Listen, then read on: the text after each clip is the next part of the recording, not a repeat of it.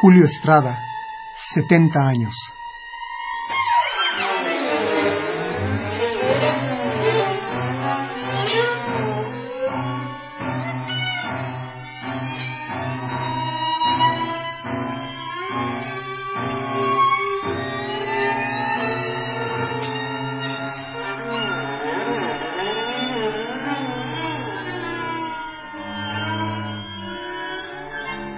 Poder de la imaginación.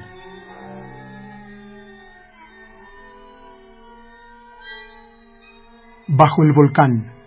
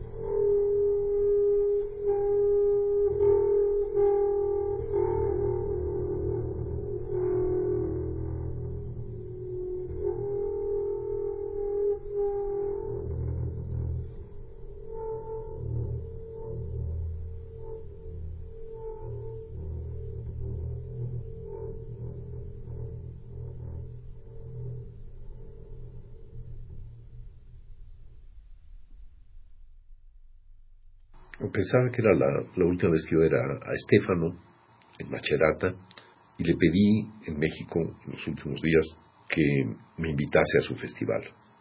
Invítame, no, no tienes que encargarme nada, más que quiero estar ahí contigo y acompañarte, porque sabemos a dónde va todo esto. Estaba muriendo. En una de esas conversaciones me dijo, mira, te vamos a, pedir que hagas una, una, improvisación con ocho contrabajos, el grupo Luz Gravis, y y tendrás que presentarte con eso. Muy bien, pues ya está, ya podré verte el año que viene. No fue así porque murió tres, tres meses antes. Me acuerdo al que habíamos llegado era que yo iba a instalarme con los músicos, ocho contrabajistas, en algún lugar cercano a Roma, en una casa en donde no íbamos a salir durante una semana. A trabajar cuatro horas en la mañana, cuatro horas en la, en la tarde, y sin saber exactamente qué, ¿qué resultado iba a haber? Es un principio ético. Crear en vivo, encontrar las soluciones, explorar, yo no diría experimentar. Eh, la palabra experimento eh, está usada muy, eh, muy en relación a la música indeterminista, donde no saben ni siquiera dónde van, pero donde no, no van ni siquiera, o sea, experimento en el sentido casi científico, con arte. Yo estoy en contra de esa, de esa tendencia, ¿no?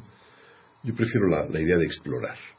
Explorar el instrumento y explorar mi mente sobre qué es lo que puedo hacer con ello. Entonces fueron días de quiero, quiero escuchar qué pasa si tocamos eh, en tal parte el contrabajo, qué pasaría si eh, utilizamos de esta manera el arco. Hay cosas que ya las sabía, etcétera, pero hay otras que no sabía y que fui descubriendo poco a poco. No muchas, porque ya había, había utilizado varios de esos recursos en Miquinagua que sí, para, para Estefano. Y sin embargo, la técnica de estos jóvenes, que es tocar con el trabajo eh, apoyado con un violonchelo, sentados ellos mismos, pues me condujo a nuevas, a nuevas técnicas, a nuevas, a nuevas posibilidades, lo cual me gusta mucho. Durante todos estos ocho días, digamos, al octavo día estábamos ya haciendo el estreno, fue progresando hasta que poco a poco entendí la obra a la que íbamos llegando. Creo que fue el mismo día del estreno que dije, se va a llamar Bajo el Volcán. Sabía que esa obra le gustaba mucho a Estefano y tenía que ver también con el fuego, con la destrucción, con los estados físicos de la materia, la lava, el magma, la roca, el humo, el calor, el frío. Y a partir de ahí, en el último ensayo, me di cuenta de que la forma debía ir en cierto modo que no había tenido antes. Nos presentamos en el concierto y, y ahí quedó. Un trabajo lleno de emoción porque los alumnos Estefano, seguidores de Estefano, estaban convencidos de hacer algo en, recuerdo de su persona, de su obra, de su ser. Y porque yo también estaba ahí dedicando algo con toda mi bestialidad a este gran amigo. Por bestialidad entiendo esta creatividad desnuda, donde no hay conocimiento que te ayude más que el, recurrir a tu intuición, a todos los elementos de que puedes poner en, tu cabeza, en tu oído, en tu sensibilidad, en tu emoción para alcanzar un resultado. Yo estoy convencido de que ahí llegué a, una, a, un, a un estado de trabajo con los músicos de formidable comunicación.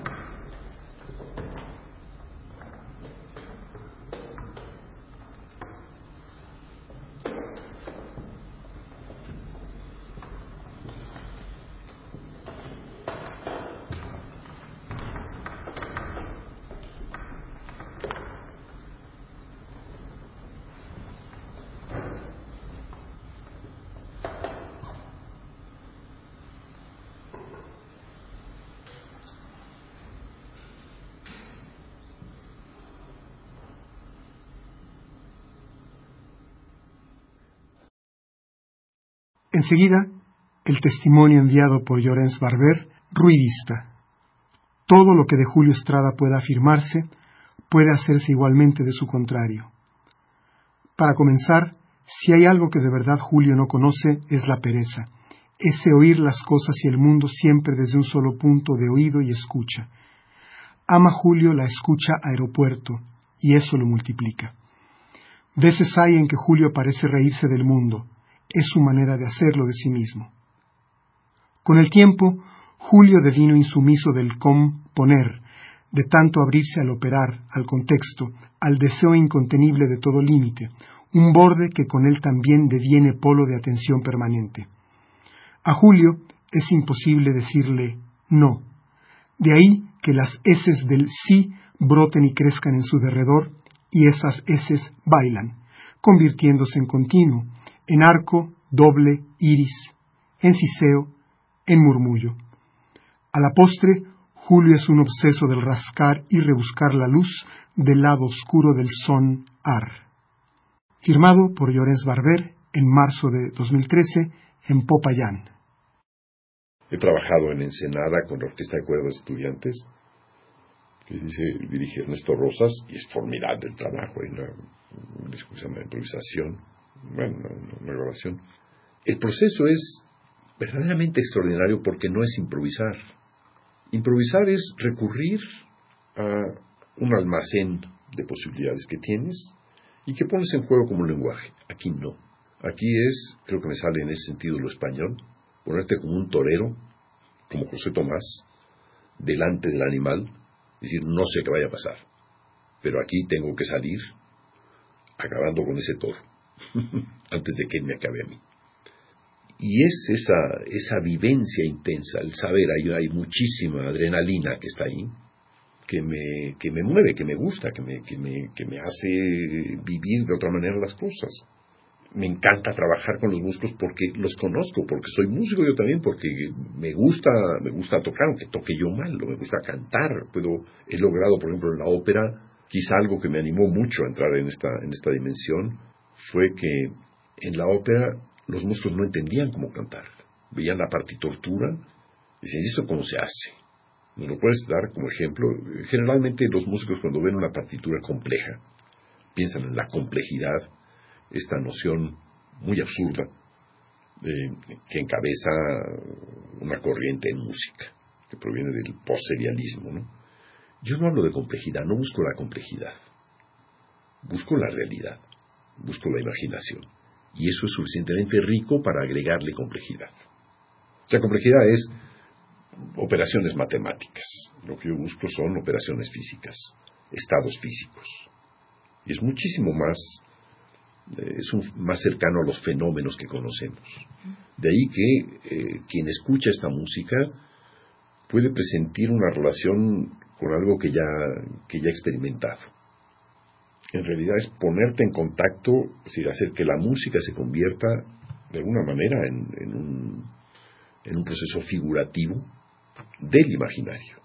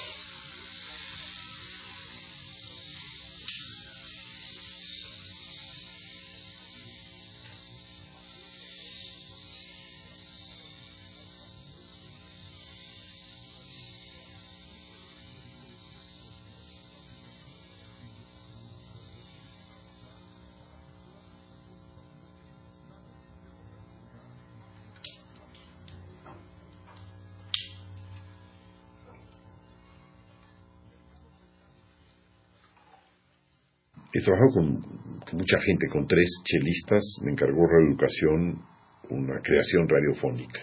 Muy snobmente me decían, una creación radiofónica tiene que ser oh, electroacústica. No, no, al diablo. Denme tres chelistas en vivo, una sala, los micrófonos abiertos, y a cada chelista le iba diciendo, a ver, tú suena esto, tú suena esto otro, tú suena esto otro, y ahora los tres puntos.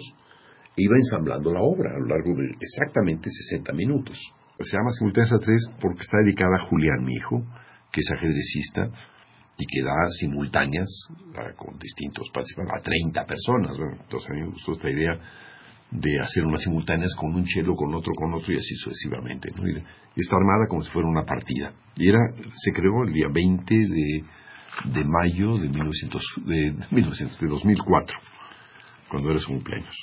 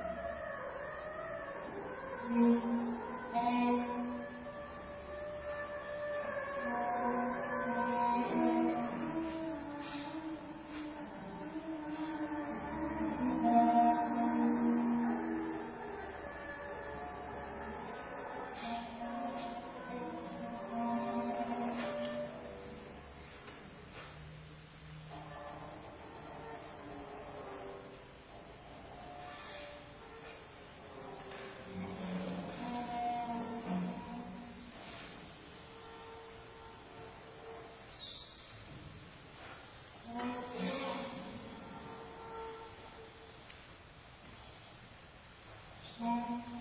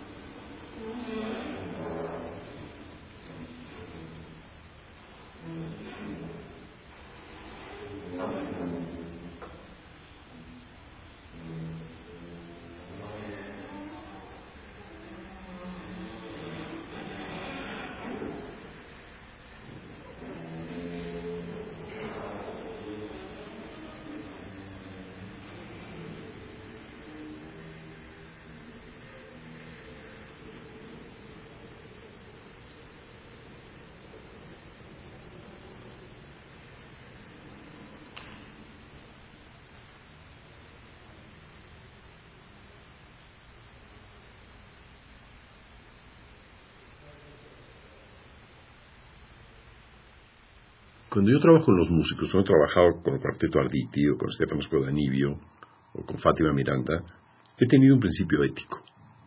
No admitir nada de lo que ellos me sugieran. No permitirlo. No permitirlo porque entonces estaría yo jugando a un diálogo con el lenguaje que ellos ya tienen. De ahí que muchos de los músicos me detestan o detestan mi, mi música en el sentido de que tienen que trabajar algo que no conocen. Y sin embargo, estamos todos convencidos de que trabajando así, con articulaciones nuevas, cosas que no habían experimentado, con técnicas que no tenían, amplifican su, su, visión de la técnica misma y su visión también de capacidad de producir una música distinta. he tenido que escoger a los mejores músicos porque pues son los que tienen mayor, mayor flexibilidad incluso para, para poder abordar los problemas que, planteo. Es decir, por ejemplo, el hacer que la articulación en las cuerdas con la mano izquierda no coincida con la articulación del arco en la mano derecha, que la articulación del arco sea independiente del movimiento lateral en relación, por ejemplo, a la intensidad o al color. Hay digamos, entre 5 y 10 componentes a los que recurro al hacer música. Y esto implica una, una dificultad. Voy, voy a ilustrarlo. Eh, por ejemplo, si yo tengo un trazo de altura que hace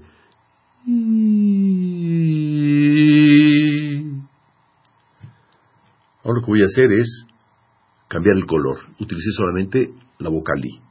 Y ahora voy a hacer un cambio, voy a, cambiar de O a A, por ejemplo.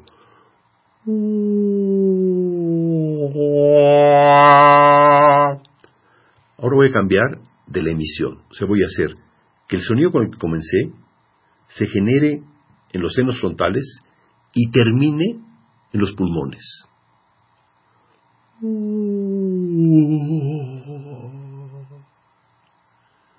Estoy esculpiendo algo ahí. Ahora voy a hacer que la intensidad se incremente cuando estoy abajo.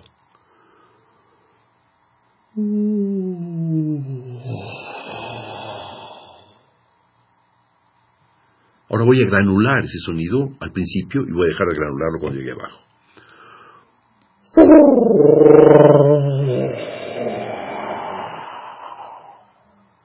Es un placer. ¿Cómo opero? Pues más como opera un pintor que como opera un músico. En el sentido de que no uso un código. O sea, modifico el cuadro, le doy textura, le cambio el color y puedo seguir.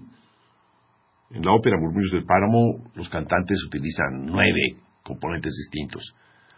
Pues sí, pues sí. Pero el resultado me encanta. Y yo creo que el público que ha escuchado esto podrá entender lo que es una partitortura. Y sin embargo, nos conduce a una música que tiene mayor relación con la expresividad, que puede transmitir mejor los cambios de ánimo, en el sentido que puede portar la música y que es muchísimo más flexible. ¿Qué es lo que he hecho ahí? Pues conjugar un conjunto de curvas que estoy viendo y que me permiten modificar o hacer evolucionar o darle carácter, darle sentido. Es como una escultura en muchas dimensiones. Bueno, hará como 10 años que el estar escribiendo un cuarteto durante 6 años, una ópera durante 14, un octeto 3 y así, ¿no? Ya muchísimos años, representa una, una esclavitud. Y atacar mis partituras, es, eh, decir, ponerme a, a, revisar las partituras, etcétera, me lleva una gran parte de la vida. Y hay un punto que digo, no disfruto. Es más, cuando se estrena una obra mía ni siquiera me interesa ir al estreno, porque ya lo resolví escribiéndolo. El trabajar directamente con los músicos es un sueño de hace mucho tiempo. Yo tenía 15 años y soñaba dar un concierto en Nueva York, tocando yo un órgano y dirigiendo con la cabeza a algunos músicos y tal, y bueno, alguna sala en Nueva York. Y me encantaba porque era una gran satisfacción. Ahora, en, en mayo, estreno una obra que se llama Ni Dice, que quiere decir oír lo que veo oír lo que pinto. presento con cinco músicos una creación en vivo. O sea, me instalo, es un concierto en el que por una parte tocan una obra para percusiones, en un ámbito amplio, con Steven Schick y el grupo de percusión de San Diego, el octeto de metal al que, acabo, al que referí hace tiempo, Canto Naciente, y esta obra que es un encargo. te encargamos una obra. sí, pero ojo, yo no escribo. ¿Y qué vas a hacer? Ensayar con ustedes, trabajar con ustedes. Me voy la siguiente semana a Nueva York seis días a trabajar con los músicos. ¿Trabajar en qué sentido? En dialogar con ellos, ver qué pueden hacer con instrumentos y sobre todo ver qué pueden hacer lo que yo quiero. O sea, no les tomo prestado nada. Quiero hacer esto. Nunca he trabajado, por ejemplo, con algunos instrumentos que, que va a haber. Por ejemplo, un clarinete. No tengo idea qué haga. O el percusionista que esté ahí, no, no sé qué, qué vaya a hacer. Pero lo que quiero hacer es obtener lo que se me, se me ocurra en ese momento. No vas con ninguna idea preconcebida. No, ¿para qué? O sea, me, me presento en fresco, es decir, es como pintar al fresco.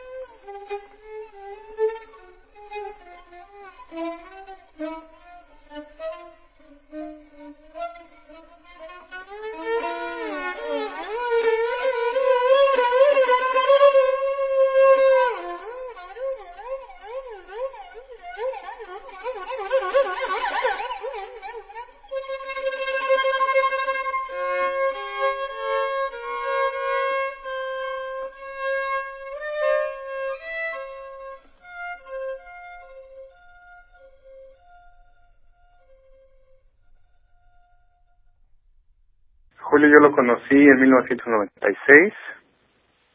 Eh, conocí, aprendí su música, creo que en 96 o 95.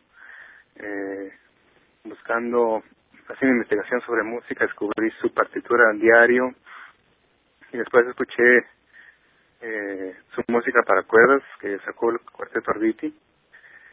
Y bueno, en ese momento decidí, sin duda alguna, que quería estudiar con, con él eh, su música me pareció eh, totalmente liberadora eh, y algo que nunca yo había escuchado. Entonces lo contacté en 1996 para ver si podía estudiar con él y fue cuando me fui a estudiar a la UNAM eh, con él y bueno, eh, realmente te puedo decir que creo que es eh, uno de los pedagogos más eh, grandes que he tenido. Eh, quizás su contribución más importante para mí dentro de la pedagogía es el énfasis en, en, el imaginario, eh, tratar de pensar la creatividad fuera de los esquemas conocidos, en particular de la, de la composición musical, eh, imaginar libremente y a partir de eso eh, buscar cómo cómo convertir eso en, en en algo concreto para que los demás puedan experimentar, ¿no? Eh, que puede ser una notación musical, cómo convertir eh, esa experiencia imaginada eh, en una notación musical para ser interpretada. Entonces, para mí eso fue fundamental.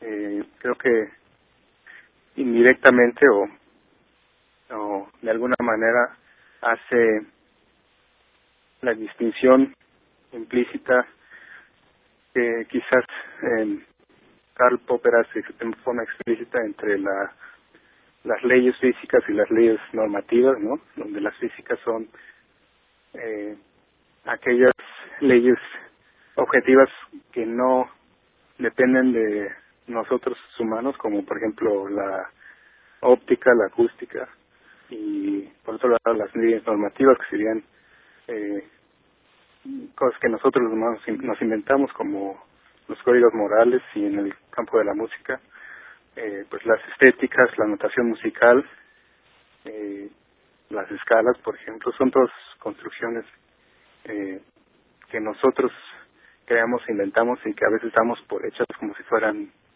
como si fueran leyes físicas no entonces, esta distinción es importante y, de ahí el énfasis que él hace también en, en la investigación, tanto científica para la parte física como estética para la parte eh, que estoy llamando normativa.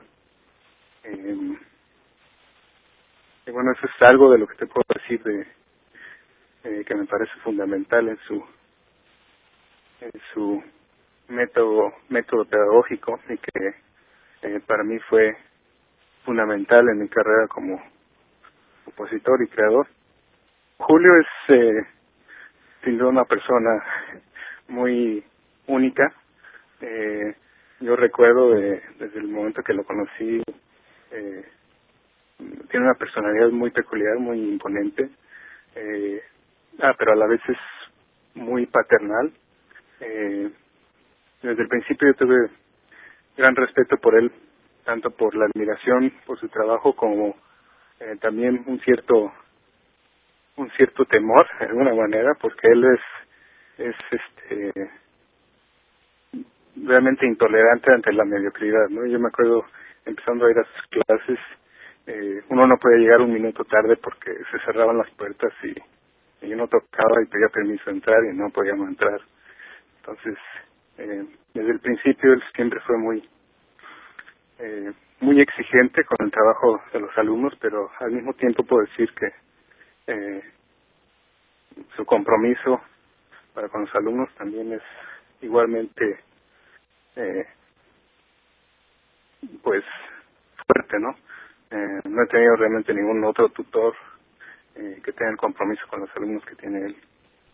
Eh, entonces, eh, pues sí, a veces es un poco un poco duro oír sus sus críticas a, al trabajo que uno tiene, pero creo que creo que a fin de cuentas siempre es este eh, lo mejor saber saber exactamente lo que la, la, opinión honesta del maestro ¿no?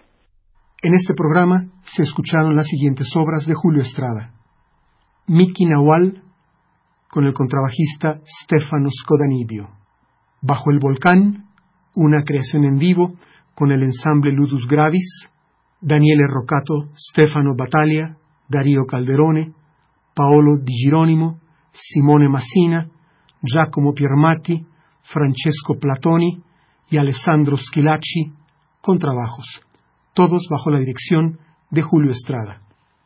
Naufragio, con la Orquesta de Cuerdas de la Escuela de Música de Ensenada, California. Creación en vivo, dirección Julio Estrada. Un fragmento de Simultáneas a tres con Cecilia Graue, María Lipkau y Rodrigo Suárez. Creación en vivo bajo la conducción de Julio Estrada. You Know We C con Irvin Arditi en el violín. Víctor Adán, compositor.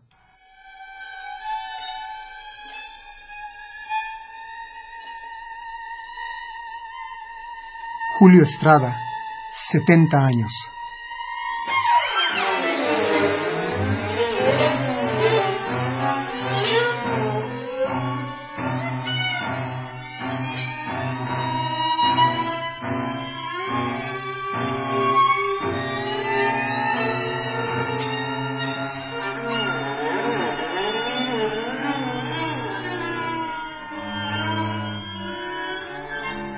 Poder de la imaginación. Guión, producción y conducción, Ana Lara. Grabación, Carlos Montaño.